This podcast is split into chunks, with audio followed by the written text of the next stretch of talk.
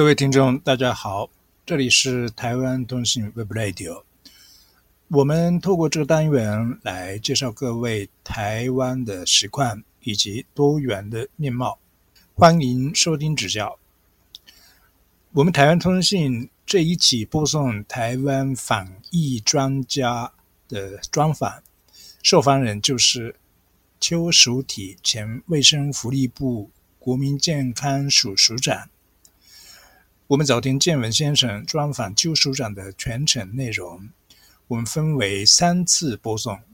今天是专访的第二集，邱署长的简历以及提纲都在第一集的单元中已经介绍过。现在请收听邱署体前署长的访问第二集。对新冠病毒，因为它是一个一直在突变的病毒。所以呢，打疫苗也好，感染过也好，是不能群体免疫。所以民进党这种还讲另外一件事情，也是最近大家很生气，讲无敌星星，就是这个何美香教授啊，去这个民进党的中常会演讲啊，就告诉他们这个好消息，说哎，其实有打过三剂以后感染没关系，感染以后更强哦，以后好像什么都不怕。结果记者在指挥中心记者会问这件事情。结果这个罗义军呢，他应该是叫做医疗组的副组长，他就说：“对，这个就会成为无敌星星 哦。”所以，但是我们太多民众都已经感染两次，就这些民众就很生气，说：“没有，哪有无敌星星？其实很痛苦，而且会留下长新冠。”所以简单来讲，就是说，民进党很幸运，他有过去留下来的经验跟完善的法令在他手上。而且呢，这个这一次的全球疫情又是来自于对岸，所以他一开始的时候呢，他做对了。那做对了以后，他但是他没有真正知道他是怎么做对的，他不知道是是做对跟做错会差在哪里，他误以为啊好像都没关系，所以他就很天真的，在今年四月一号。突然双手一摊，而且他还误以为说其实根本没关系，而且都感染过以后就就就自由了，就什么地方都可以去了。再加上呢，年轻人支持，所以呢，他们就非常大胆的去做了这件事情。哦，那那但是这个事情也就使他发他所发生的事情，我在四月初，我记得可能是四月七号或八号的时候，我就讲了，我我就帮忙预测，我说我们。如果用亚洲四小龙，哈，还有英国、美国的经验来预测，我估计会有两百万到六百万人感染。然后呢，我说我们的死亡人数会最少会有两千一，最多，呃，最少有三千，最高可以达到两万一。哈，那我说最高峰最高峰的这个病例数呢，可以一天有六万到二十万人。那时候是我为什么这么讲？因为四月初我们一天的病例，每天病例增加，增加到三百多例，一天三百多例。记者就在记者会上问陈时中，说：“这样我们的病例到达高峰了没有？”所以我觉得我一定要算给他们知道，你三百多例算什么高峰？三百多例还没开始哎，我就告诉他们，你还没开始哎，你到什么高峰啊？你最高可以到六万到二十万例耶，所以那时候大家都吓一跳，然后呢，很多人就骂我说我是叫做危言耸听，哦，然后我说会有三千到两万一的死亡，我说最少会有三千，三千是新加坡的数据，他们还不相信，他们说最多三千，媒体只敢报说我预测会有三千死亡，不敢报说我预测可以三千到两万一，两万一那个是香港的数据。哦，那如果南韩可能会大概一万，所以那时候就给他们预测。那事实上现在看起来是是差不多就是这样。哦，我们现在已经差不多四百万例了。哦，嗯，所所以是，然后那时候记者问陈时中的时候，陈时中问陈时中到顶了没？他说他认为应该还没。那记者问他说，那我们到底多少的时候是到顶？我们会有多少人感染？他不知道，他都说他不，他其实真的不知道。他说这很难说。等我这个把它算出来公布了以后，记者去问他，他说这样算也不能说没道理，所以他是直到我算给他们看了之后，他们才他才理解，原来他这么一放是可以到这么大规模的感染跟这么多的死伤的。但但是这个是很悲哀的，因为在我们台湾的传染病防治法的规定，他应该要先做一套的这个应变准备计划。哦，应变就是 response，准备就是 preparedness，所以他要有一个 response and preparedness plan，他才可以。去做一个新的防疫的模式，嗯，但是他没有，他们连会死伤多少都不知道，他就开放了，然后他就说要正常生活，所以他们以为什么都不用做，就不要管他，然后我们就会过去了，哎，他真的是这样想的，那结果呢，就发生了说，他说正常生活，然后呢，民众才。民众要求要检验，检验也没有，没有检验。小朋友的疫苗也没有打，哦，他们还在三月二十四号，四月一号他宣布新台湾模式。三月二十四号，在我们台湾的这个预防接种委员会，也就是专门在做疫苗的决策的委员会，有这样的一个提案，说这个五到十一岁要不要打这个新冠疫苗，还被否决掉，在这个委员会正式的被否决。先否决了小朋友的疫苗接种，然后四月一号他突然就宣布开放，所以他们没有做任何的准备哦，没有疫苗，小朋友没有疫苗，然后老人的疫苗接种率非常低，我们连打一剂的都没有到八成，在那时候连一剂都没有到八成，哎哎，对，没没有到八成。那其实国际上大部分的国家在像纽西兰啊、新加坡还有南韩，他们。进入这一波的时候，都达到九成的，而且是三剂，三剂达到九成，我们连一剂都还没有达到这个程度，所以老人的疫苗打的也不够，小朋友也没有打疫苗，哦，然后他没有准备检验，没有准备检验，我等下讲一个故事给你们听，你们就知道他确实是没有准备，而且因为他真的是搞错了。那那第三个就是他药物买的也不够，好，药物也买的不够，那时候一共只买两万两万人份，好。那他检验是怎么个错法呢？就是那时候本来啊，本来四月初的时候，这个基隆开始发生疫情，嗯，基隆市跟这个陈指挥官呐，本来想要做普筛，嗯，结果就被骂，被民进党人士骂，所以民进党人士是反对普筛，反对管制，反对清零的，哦，他们也反对口罩，他们这些都是反对的。那时候呢，被骂。然后呢？所以陈时中就只好改口啊。他说这是类普筛啦，所以这个很有名。那时候在台湾社会，大家都都在笑这件事情，说他不敢做普筛，他说他是类普筛而已。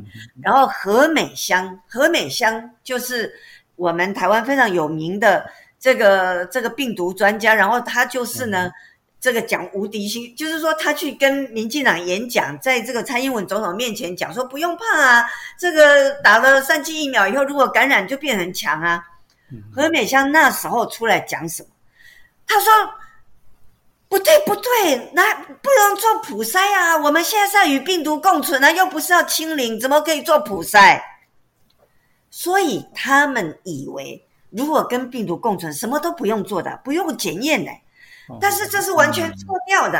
嗯，我先前对英国演讲，我就分析过。如果你去看英国人的这个检验量，哈，事实上英国人的检验量一路是很高的。为什么？嗯因为你如果跟病毒共存，你周边常常都有病毒啊，所以你常常都要验的，一天到晚都在验，而让你的社会到处都是病毒，你社会到处都要验的。它就变成反反复复的，大家都在验啊，哦，就是类似大家都在普筛，但是没完没了的筛检，而不是一次性的。如果你要清零，你就是短时间内大量的筛，筛了以后呢，把病例都找出来，然后呢，就让病例数立刻降到很低。但是呢，如果与病毒共存，它就没有同步，它就是这些人验，那些人验，一路一直在验，所以他民进党不知道，原来如果。与病毒共存，所谓的正常生活的一部分是什么？就是检验，就是民众常常都要做快筛的。快筛就像量体温，因为 SARS 是可以量体温，它是发烧以后才传播，但是新冠病毒不是。好，所以新冠病毒你你不能够靠发烧来判断。那新冠病毒去做快筛，就像在 SARS 说这个量体温一样，它必须变成生活的一部分。但是，但是民进党并不知道，所以他检验也没有准备，所以整个就瘫痪掉。那瘫痪掉以后，所以这个病例其实传播很广。那我有做一份资料哈，就是有关于台湾跟日本比较，里面就有去啊看了蛮多的这些数据啊哈。所以台湾因为检验的量不足，所以我们那个发生率的那个曲线是没有冲很高。为什么？就是说有黑数，有很多人感染，但是都没有被验出来，他没有去验哦。但是呢，死亡率的曲线呢，我们是跟南韩类似的，而且还冲到比南韩还高。嗯嗯，对。那大家就知道，南韩那时候把大家都吓坏了。南韩就说他要开放啊，然后大家国际都以为南韩是把手一摊那种开放。那南韩的病例数冲到那时候，我记得全世界曾经说一天之内有三分之一的病例都是南韩贡献的。哦，所以大家都吓坏了。可是。事实证明，台湾比南韩还严重哦。你去看我们的这个死亡率曲线，我们冲的比南韩还高。可是因为我们没有足够的检验，所以我们就没有办法去发现出来。但没有办法发现出来，就会恶性循环，就让我们更糟。因为感染了，就你不知道，所以你你就去上班呢。上班以后，同事就被传染，哦，所以就就非常的这个严重了哈。所以民进党就是什么都没准备。我们讲防疫三宝。那就是说，是这个啊，快筛试剂啊，就是检验哦，疫苗，还有呢这个药物哦，所以疫苗是预防，就三段五级里面第一段是预防，疫苗是第一段用的，第二段是早期发现，那就是这个检验，那第三段呢，就是给他好的治疗跟支持，让他尽量能够让他活下来。第第三段那就是药物啊，但是我们就三个都没准备。三个都没准备就开放了，而开放以后又不肯拉刹车，所以公共卫生措施就是拉刹车嘛。你学校该要停课就赶快停课啊。那学校停课不是只有保护小朋友，他也会阻断那个从一社区大人感染就传给小孩，小孩就在学校传给其他小孩，其他小孩又带回去他们的家里面，所以他就可以阻断那个我们叫社区的短路啦。哦，就是那个电线走火短路。其实停课这件事情不是只是保护小朋友，它是一个刹车。它这个刹车就把社区里面呢，这个从这个透过学校造成家庭之间传播的这个短路啊，就把它阻断。哦，但是呢，结果政府都不肯。啊，结果后来是靠地方政府去做这件事情，所以后来病例下来，不然我们是有机会冲到更高啊。哦，嗯嗯嗯。那呃，非常感谢啊，就是这么详细的解呃解释这个这一次的疫情的变化。那呃，听署长的解释，就是应该是台湾的一开始的时候的，就是翻译的这个成绩非常好，是应该是不是什么就是政策的这个呃优秀，是累积起来的这个台湾的翻译的这个经验。为基础，然后就是因为呃疫情的呃发生，呃开始发生的地方就是中国哦大陆那边，嗯，所以这个就是一个运气，所以就有好的成绩。可是就是后来的这个呃台湾这个呃防疫政策是没有按照呃正常的这个防疫医学的呃原理啊，就是一个意识形态上。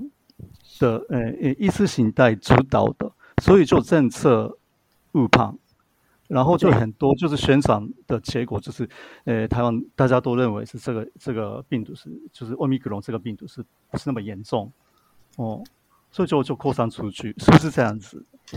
对，就是说您您讲的完全正确，然后所以意思就是说台湾的这个民进党政府呢，它是在。防疫的前面的阶段啊，很成功，但是他不知道自己为什么成功，嗯，然后他就把他成功的关键的因素啊给放掉了，哦，好好好，他放掉了他本来成功的因素，他成功的因素就是靠这个边境管制啊，靠这个病例要早一点发现啊，要要去清零啊，然后靠这个你该要做公共卫生措施的，你就要做公共卫生措施啊，就他把它放掉了，他把它放掉了，那那这放掉了以后，结果这疫情就一发不可收拾。哦，那当然，他这个放掉，就像您刚刚提到，就是一方面我们的观察就是他的意识形态，哦，意识形态再加上呢，他对于 omicron 呢，整个是误判的很严重，但是这个误判是不应该的。我们民众为什么很生气？因为我们不是第一个遇到 omicron 的国家，我们是几乎是最后一个了，对不对？是在别人都已经经历过了，都已经知道说。Omicron，而且我我个人也不断的在写投诉，哎，我因为我我现在不在政府，但我仍旧希望政府能够去小心这件事情，所以我在中国时报、在联合报，我都有投诉，不断的去警告说这个 Omicron 呢是一点都不温和啊，我们是不可以有这些错误的判断，否则的话呢会造成很大的伤亡。我都有投诉，我都写的很清楚。但是他们完全不理会，他们没有听别人的忠告，他没有去看国外的经验。那我把国外的经验整理了，我的投诉的内容全部写的都是科学数据，我都去写英国哦，他们的疫情规模到怎么样，然后致死率多少，连英国这样的地方，它致死率都还有千分之一点八。都是比流感还高，所以一点都没有什么说是他已经流感化，还有人说他感冒化，没有。所以我一直告诉他们，别国的事实是没有，它不是圣诞礼物，我都写了，但他完全不听，他们就是一意孤行啊，他错误的判断，而且他又一意孤行，就就造成台湾死伤非常的这个严重，是。所以就是呃，这个奥密克戎是不是不能控制的？因为政策正确的话，应该可以控制。是，不会这么说。嗯，对，有问说，比如说我们跟这个大陆和日本的差别，对不对？哈，对。那我就把纽西兰也也放进来哈。嗯。那那在我给的这个资料里面，我就给给大家做这个比较哈。就是说，就像我刚刚讲的，就是其实，在 Omicron 的时代啊，我们去看那个发生率曲线呢，已经不准了。因为有太多漏掉的病例，那我们应该看两个，一个是每日的这个啊，就是这新冠的这个死亡率，那另外一个是看总死亡，总死亡就是不论你死于什么原因，因为有太多人没有被检验出来，他很可能死亡也不知道是死于新冠，所以包括世界卫生组织啊，包括我们国际在看真正到底这个国家有没有受到冲击。那因为目前国际会造成死亡的疫情，主要就是就是 Omicron，所以呢，去看这个超额死亡哈，这个是很比较准的，这是一个总体的一个表现。那我们如果去看这个超额死亡哈，或者是看新冠的死亡率，我们就看到像台湾的新冠死亡率比南韩还高，而且比纽西兰、比日本都高很多，对不对？那如果那日本哈，日本。的这个新冠死亡率比纽西兰低哦，那因为我是很公平啊，我就没有因为这是英国，所以我也去比较超额死亡率。你可以去看到，比如说日本的超额死亡率，虽然最新的是还没有出来，但是在日本的疫情高的时候，疫日本疫情高的时候，新冠死亡率高的时候，日本的超额死亡就是所有死亡合在一起看。是比没有疫情的时候呢，超过百分之九点四。嗯嗯嗯嗯，哦，最高的。那这是这这是日本在最高的时候就是这样。那那纽西兰呢？纽西兰它有时候有刹车哦，所以它高高低低，它有时候会高到将近两成啦，十八点八 percent 是在它的高点。那表示什么？表示纽西兰其实也有在踩刹车。哈，那有些国家它可以高到百分之六十、七十，哈，包括像南海是这样。那那香港是高到将近，香港是高到百分之百啊，就是它比平常多死了一倍的人呐。嗯，哦，是这样的。那南海是多死七成的人，那南台湾五月份已经就高出来百分之十五点八，但是六月份。六月份我估计呢会冲到七成左右，会跟南韩一样，或甚至于更高了。哦，所以这个就是我们就可以看到说，同样遇到 Omicron，但是呢，就我刚刚讲的，如果我们知道这个病毒它怎么样传播。我们把三段五级，好，把这个预防，把这个早发现跟这个妥善治疗，把这三件事情做好的时候，它的死伤是可以减少的。哦，那所以其实日本跟纽西兰就给我们这样的借鉴。那我我都不喜欢讲中国大陆，为什么？因为现在大家呢把把公共卫生污名化了，把中国大陆他去做公共卫生，就把它讲成说这个是共产国家，哦，这个是集权，对，就认为这集权。可是事实上是什么？事实上是。在中国大陆，它的新冠死亡常常都维持几乎是零这样子哦哦，那那中国大陆它的人民的自由度怎样？它的经济怎样？其实大家虽然都怪他们说很多外国人没他，因为他外国人还不能去，他现在有在开放让外国人去。我认为这一点是对，他应该让更多外国人去。但是呢，他继续做清零，这个是会比较好。要等到什么时候？等到他的民众该打的疫苗。把这个疫苗接种率接种到很高，然后他药物要准备好，然后他再来采取日本或纽西兰方式，稍微比较轻微的，就是渐进式的温和的开放。那不然的话，其实像对岸，如果它变成像台湾这样的时候，是全世界都会倒霉的。为什么？因为它是它是国际工厂啊，它如果一旦大规模的这个疫情一失控的时候，它整个乱掉。它整个的一个生产制造是会瘫痪的，是会瘫痪的。所以我认为这是为什么中国大陆它不敢开放，它一直还是在做清理。所以有一些人骂他们说啊，他不开放影响经济，事实上是相反。他如果这个如果做像台湾这一种 这个 reckless，就是说这种冒冒失失的、冒冒失贸然的开放的话，它会。会很糟，但是如但是我们有没有可能在开放的过程是以其实你可以看到，只要有开放都会死伤的，但是最起码就是这个叫叫合理的、理性的开放，就是说那没办法，如果我们大家都习惯了说我们有时候就要出国啊，进进出出等等，那那你你合理的开放，但是你不要付出太大的一个惨痛代价，所以你是。是在一个合理代价、可接受的代价之下开放。我认为，比如说日本跟纽西兰的情况，其实是类似像这样，哦，就是说他还是有付出代价，但是它的代价比起其他国家相对是小很多，这样子。哦，那我后面也有给大家看那个检验量，就是事实上台湾的检验，其实老实讲，日本也是检验比较低的哈。那那可是日本是怎么做防疫？我认为其实你们比我更清楚啊。但是从我一个局外人的观察，因为我曾经我看到日本非常多的研究在做什么呢？日本很小心在验证，包括比如说 BA. 点四、BA. 点五会不会很严重，你们就去做那个动物实验。哦，所以严重度日本是很小心的在验证哦。第另外一个我最佩服的就是日本。对于病毒的传播模式研究的非常透彻，全世界做最多模拟试验的就是日本。你们不是都用那个染剂有没有哈？用那个染剂，然后说风怎么吹，哪些地方会被染色？所以日本做了很多空气传播的这个模型的建构。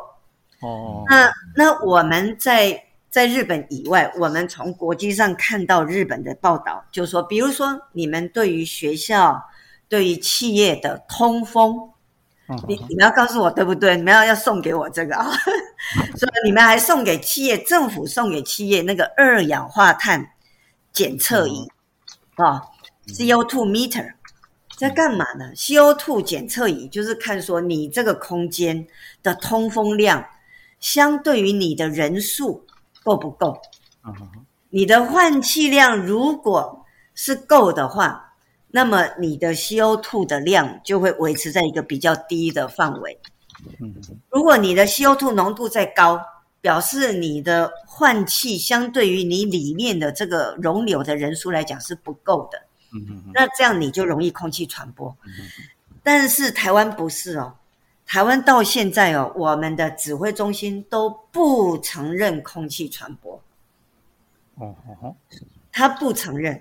哦哦，他不承认。所以呢，大家台湾都干嘛呢？一直洗手，哦，就拿酒精在那边喷，哦，然后擦桌子，一直在擦桌子。何美香也教人家这样做，这是完全错误的。然后说什么回家赶快换衣服啊？这些都是用肠病毒七十一型，哈，EV 七十一，EV seventy one，它是一个肠道传染病，他用这个模型来预防。这个新冠病毒，这完全是错误的。新冠病毒最可怕，尤其是 Omicron，是空气传播是最重要的。但是台湾是无知的，好，所以他我们是有戴口罩这件事情不错，但是我们没有其他的作为。那没有其他的作为，你到了这个 Omicron 的这个时代，哦，然后又不停课又不停班，它的传播就非常的惊人。哦，那我我是这样猜测，那我也去看了你们的网站。比如说，日本政府给了民众很多正确的讯息，哦，你们就讲说这个这个传染力很强，哦，很快的时间就会倍增，哦，然后说呢，这个通风，你们在讲的说要怎么样去预防，第一件事情就讲通风不足，然后讲到吃东西跟这个喝东西，因为这时候都是不戴口罩的，这你们政府给的资料是这样，这是完全正确的。这是完全正确的，可是我们政府不是这样讲。我们政府说不用担心，它都很轻微，都没有关系，你都可以照正常过。然后他不承认空气传播，哦，所以这个这个就就很糟糕。然后病毒病毒是会有传染力多久？你们政府就讲至少十天呢，这正确啊。我们科国际上面的数据就是说十天。可是你看，我们搞三加四，哎，全世界没有人搞三加四，就顶多是五加多少，最少要五天。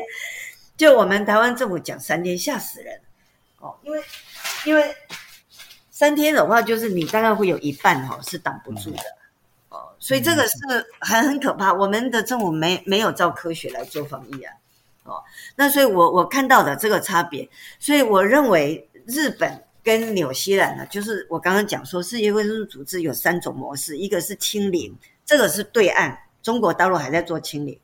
第二个呢，我觉得日本跟纽西兰是有做积极减灾，哦，所以你们走的是第二条路线，就是温和的与病毒共存，好，温和开放。但是台湾是什么？就是就是。自生自灭，就是两手一摊哦，我把它称为失速，失速 out of control，这个 speed 哈，速度 out of control，失速的列车完全没有踩刹车的这样的开放，所以我们就死伤非常惨重了。以上是前卫生福利部国民健康署署长邱淑媞女士的访问第二集，下一集我们还要继续介绍邱署长的访问内容。敬请继续收听指教。今天的节目播送完毕，谢谢收听，再会。这里是台湾通信 Web Radio。